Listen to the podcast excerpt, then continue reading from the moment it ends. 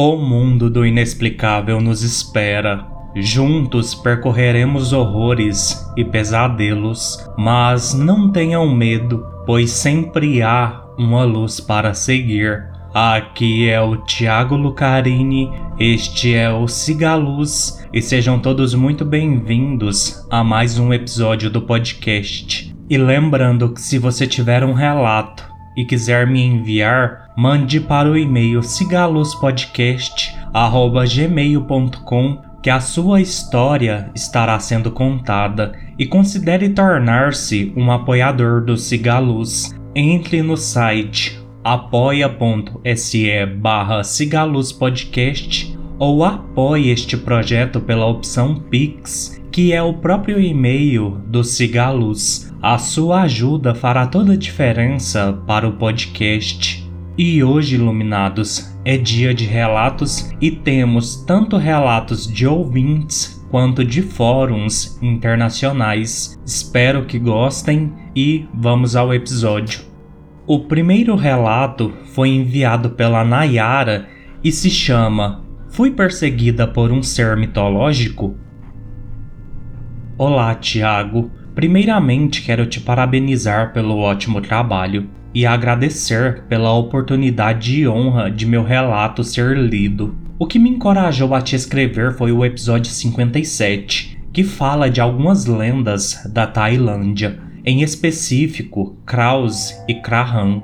Fui assombrada por muito tempo por uma criatura com as características dos seres citados por você. Creio que as aparições tenham começado por volta dos meus quatro anos. Nessa época morava em um sítio afastado no interior de São Paulo. Eu dormia em um quarto de frente para a sala e todas as noites eu via o reflexo dela na TV, pois a TV ficava próxima da janela e, como só tínhamos eletricidade dentro de casa e deitávamos cedo, o brilho da coisa era bem visível. Desde a primeira vez que eu vi, passei a dormir de porta fechada. Isso adiantou por um tempo, até me mudar dali aos sete anos Fui para uma cidade mais movimentada, ainda no interior de São Paulo. Nessa casa tinha um corredor e sempre à noite, quando passava por lá ou ficava em frente dele,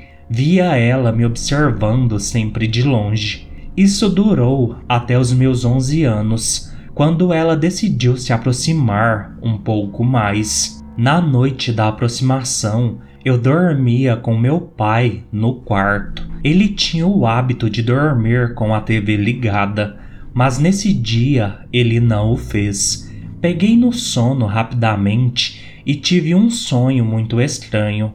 Nele havia muitas estátuas e uma moça de branco dizia para eu ter cuidado com elas, pois dentro delas haviam demônios. Acordei assustada e olhei para a porta que se mantinha ainda fechada, mas ao lado dela estava a criatura olhando para mim. Cobri minha cabeça para não ver.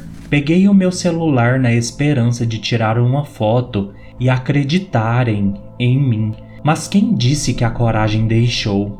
Descobri minha cabeça e, para meu azar, ela ainda estava lá. Só tinha uma coisa a se fazer Fechei os olhos o mais apertado que pude e gritei. Quando todos acordaram, ela já havia sumido. Desde aquela noite eu não a encontrei, até no final do ano passado. Na noite em questão, estava dormindo na casa da minha avó quando ouvi barulhos estranhos do lado de fora. Pensando ser algum gato perdido, Fui ver o que era e me deparei com ela mais uma vez. Ficamos uns bons minutos nos olhando até que tomei coragem e saí correndo para a casa de novo. Desde então não aconteceu mais nada. Essa foi a minha história com essa criatura. Espero que não tenha ficado muito grande. E muito obrigada. Nayara, eu que te agradeço pelo relato e por ter sido tão gentil comigo lá pelo Instagram. Todos os seus elogios à minha pessoa e ao podcast, é isso que faz eu ter cada vez mais vontade de continuar aqui com o Cigaluz, pois isso motiva demais. E sobre a sua aparição, eu fico imaginando principalmente o seu medo, pois quem escutou o episódio 57 sabe o tanto que a descrição da Krause é feia e pesada, que é essa cabeça flutuante com os órgãos para fora. Eu acho as lendas asiáticas de uma forma geral bastante interessantes, tanto que eu ando procurando muito nos sites que eu busco lendas sempre da Ásia, e eu espero muito que você não veja mais essa entidade, Nayara. Até porque não é uma coisa legal de se ficar vendo, pelo tanto que ela é assustadora. Mais uma vez, muitíssimo obrigado pelo seu relato. Um grande abraço para você. Iluminados, o próximo relato é de fóruns internacionais. Ele é o último relato, mas ele contém vários relatos de uma mesma pessoa. Experiência no Exército Old Mowbray, Singapura. Eu sou cristão. Eu tive incidentes sobrenaturais acontecendo ao meu redor, mas a maioria não me afetando exclusiva ou diretamente. Eu acredito que o Espírito Santo mantém entidades indesejáveis à distância. Passemos ao meu próximo tópico: Mowbray Camp. Embora cada experiência abaixo possa não ser significativa individualmente, o fato de todas terem acontecido no mesmo lugar, as seis primeiras ao redor do mesmo prédio, torna-as dignas de menção. Enquanto eu ainda era um recruta, fui destacado para o campo de Mowbray para começar a treinar como PM este campo era o principal campo de treinamento da polícia militar da época. Depois de me formar como soldado, fiquei no acampamento até o final dos meus dois anos e meio de serviço. O acampamento foi construído em uma colina no início do século XX para abrigar uma bateria de armas britânica e muitos dos edifícios de estilo colonial mais antigos do acampamento têm datas inscritas acima das entradas principais. A maioria delas são estruturas de 4 a 5 andares, e as mais antigas, aquelas com datas, foram construídas nas décadas de 1920 e 1930. Havia diferentes tipos de edifícios, como dormitórios, cozinha, depósito de munição, arsenais, canis e etc., espalhados por toda a colina, e um campo de futebol escavado na encosta perto do topo da colina. Cerca de metade do acampamento estava localizado em um cruzamento bastante movimentado, e a outra metade era cercada por uma densa floresta que também formava a fronteira de um acampamento militar adjacente à Escola de Medicina Militar. Durante a ocupação japonesa, tenho quase certeza de que os japoneses usaram o acampamento para suas atividades militares, embora não pareça ter sido documentado em domínio público. Ambos os campos foram transferidos para outras partes da ilha e as antigas instalações de Mowbray agora são usadas pela força policial. Estes foram vários eventos que eu testemunhei enquanto estava lá, que podem ou não ter sido paranormais, mas pareceram estranhos para mim e meus amigos. Em geral, acredita-se que o acampamento seja assombrado por todos os que lá residiram. Também houve rumores e avistamentos não confirmados de figuras Witch nas partes florestais no sudeste da Ásia. Essas coisas eram geralmente chamadas de Pontianacs. Eu mesmo nunca vi essas figuras. 1. Um, cães uivando em horários estranhos.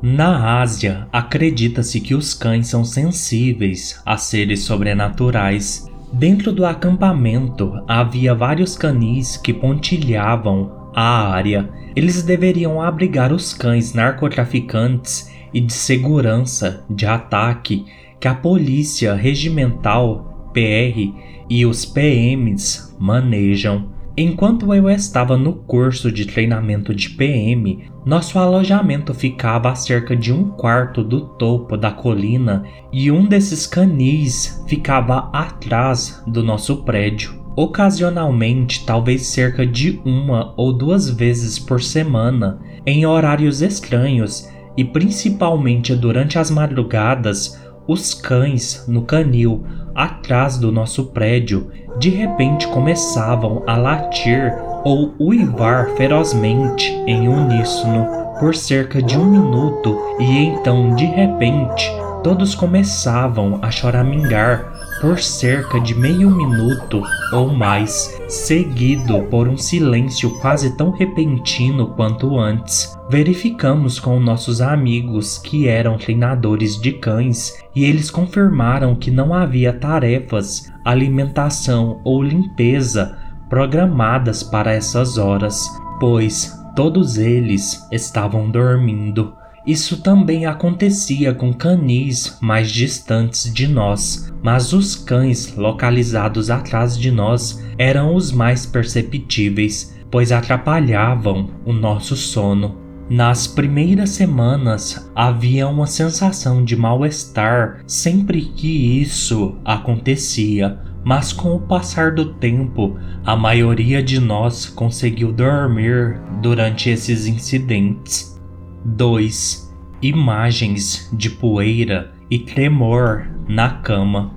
Dormíamos em beliches de dois andares simples, muito antigos com estrutura de ferro. Basicamente, cada um dos quatro cantos era sustentado por dois postes de ferro aparafusados entre si, e as armações do colchão eram feitas de vigas em forma de T com uma rede feita de elos de ferro entrelaçados, sobre a qual um colchão de espuma foi colocado. Algumas camas tinham tendência, entre aspas, a tremer ocasionalmente. As camas simplesmente vibravam quando alguém estava deitado sobre elas. Os tremores não era devido a nenhum movimento. As camas tremiam mesmo que apenas uma pessoa estivesse na cama. Também não era efeito do trânsito, pois nossos aposentos ficavam a pelo menos 200 metros da estrada mais próxima. Não me lembro se as camas tremiam sozinhas ou apenas quando havia pessoas sobre elas, mas foi outro fenômeno que assustou os afetados no início, mas aos poucos fomos nos acostumando. Havia um de meus colegas de curso, um malaio, que tinha quadros de poeira formados no canto de sua cama, mais ou menos a cada duas semanas. As imagens pareciam feitas de poeira, sujeira fina, do tipo que você encontraria em sua pá de lixo depois de varrer uma área negligenciada. Às vezes era um padrão aleatório, às vezes uma imagem reconhecível. Lembro-me que alguns deles disseram que uma das imagens parecia uma cabeça de cabra Ocasionalmente havia longos fios de cabelo em sua cama, sendo que todos nós éramos quase carecas. Isso só aconteceu com um colega de curso, ao contrário do tremor da cama que afetou vários de nós. 3. Soldado Fantasma Um dos meus companheiros de sessão, eu confio nele, ele não mente, nos contou sobre esse incidente. Por ser de temperamento tímido, esperou uma noite que outra pessoa fosse ao banheiro, pois precisava se aliviar com urgência. Finalmente, ele viu alguém andando de um beliche adicional do outro lado do nosso, a caminho do banheiro, e então ele imediatamente o seguiu. Ao cruzar a porta do dormitório para o corredor que leva ao banheiro, ele viu que não havia ninguém ali, e quando ele usou o banheiro, embora fosse um prédio antigo, o banheiro estava bem iluminado com lâmpadas fluorescentes. Não havia ninguém. Todas as portas estavam abertas. Ele fez o que tinha que fazer e voltou correndo. Quatro luzes do almoxarifado. Da forma como o piso do dormitório foi projetado, havia uma escada central no meio do edifício e três dormitórios que abrigavam uma seção de cada lado do edifício, seis seções no total. Os banheiros ficavam no meio, ao lado da escada, também havia depósitos no final de cada ala mais distante da escada e eram sempre mantidos trancados. As chaves ficavam na sala do sargento da companhia, no andar de baixo. O último dormitório em cada ala tinha algum tipo de janela ou vidraça na parede que dividia com o depósito. Em várias ocasiões, os almoxarifados foram trancados e as luzes apagadas, apenas para percebermos que as luzes estavam acesas na manhã seguinte.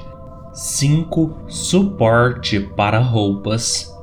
Nosso dormitório tinha duas fileiras de janelas de frente uma para a outra. As outras duas paredes eram uma parede divisória que nos separava da próxima seção e a entrada para os banheiros. As camas ficavam encostadas nas paredes e, como o espaço era limitado, colocamos nossos velhos armários de ferro na fileira de trás das janelas, de modo que cobrissem quase completamente a fileira de janelas. Havia racks e fios do lado de fora de ambas as fileiras de janelas para secar roupas, equipamentos, mas nós só usávamos aqueles voltados para a praça do desfile e quadras de basquete em frente, já que a outra fileira de frente para o canil mencionado acima estava quase totalmente coberta.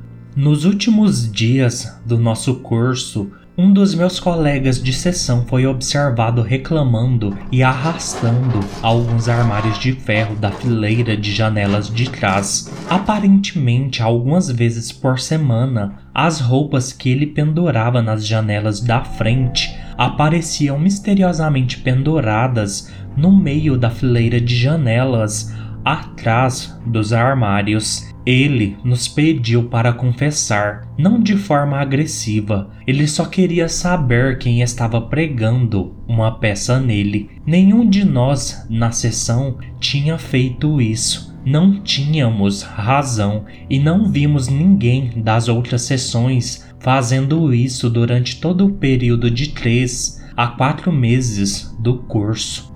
6 porta do armário abrindo por conta própria.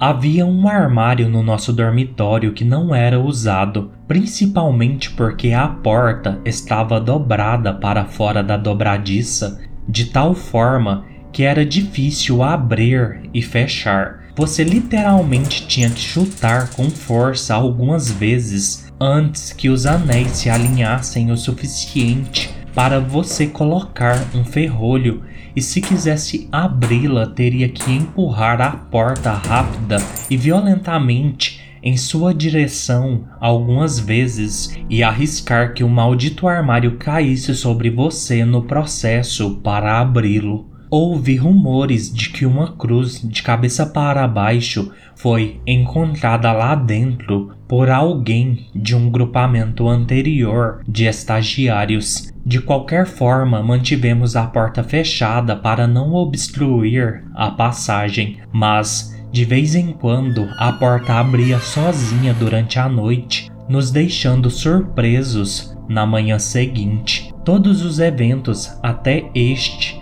aconteceram no mesmo prédio. 7. Poste de luz bruxuleante.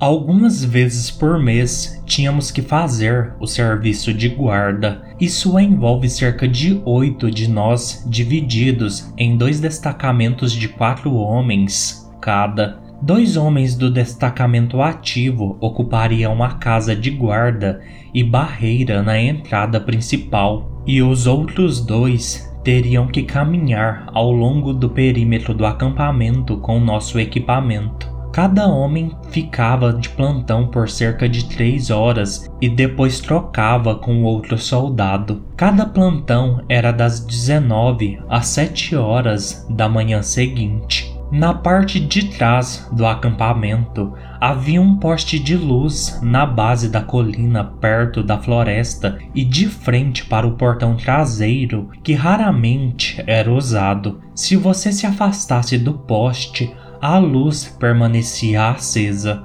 mas à medida que nos aproximávamos, muitas vezes a luz começava a piscar, não em alta frequência, mas intermitente como um bulbo fluorescente velho que está prestes a falhar completamente. Novamente, não há sensores de movimento nos postes de lâmpadas do acampamento, pois foram provavelmente erguidos nos anos 60 ou 70. Não estávamos pisando na fiação porque os fios estavam pendurados no alto. E também não era interferência eletrônica. Naquela época, os telefones celulares de 1999 2000 não eram permitidos no acampamento e a maioria de nós não podia pagar por um de qualquer maneira com a micharia que recebíamos. Conforme você se afastava do poste,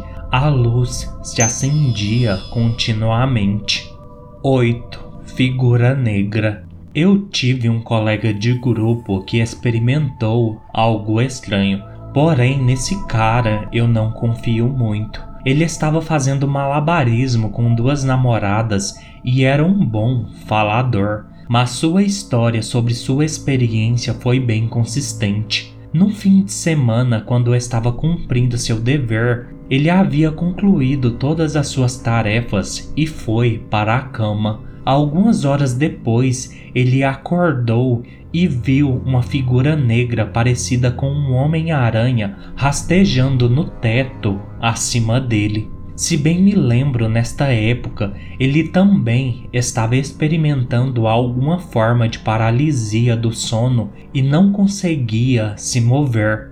Depois do meu serviço ativo, fui destacado para outra formação como granadeiro e por isso nunca mais pus os pés naquele acampamento.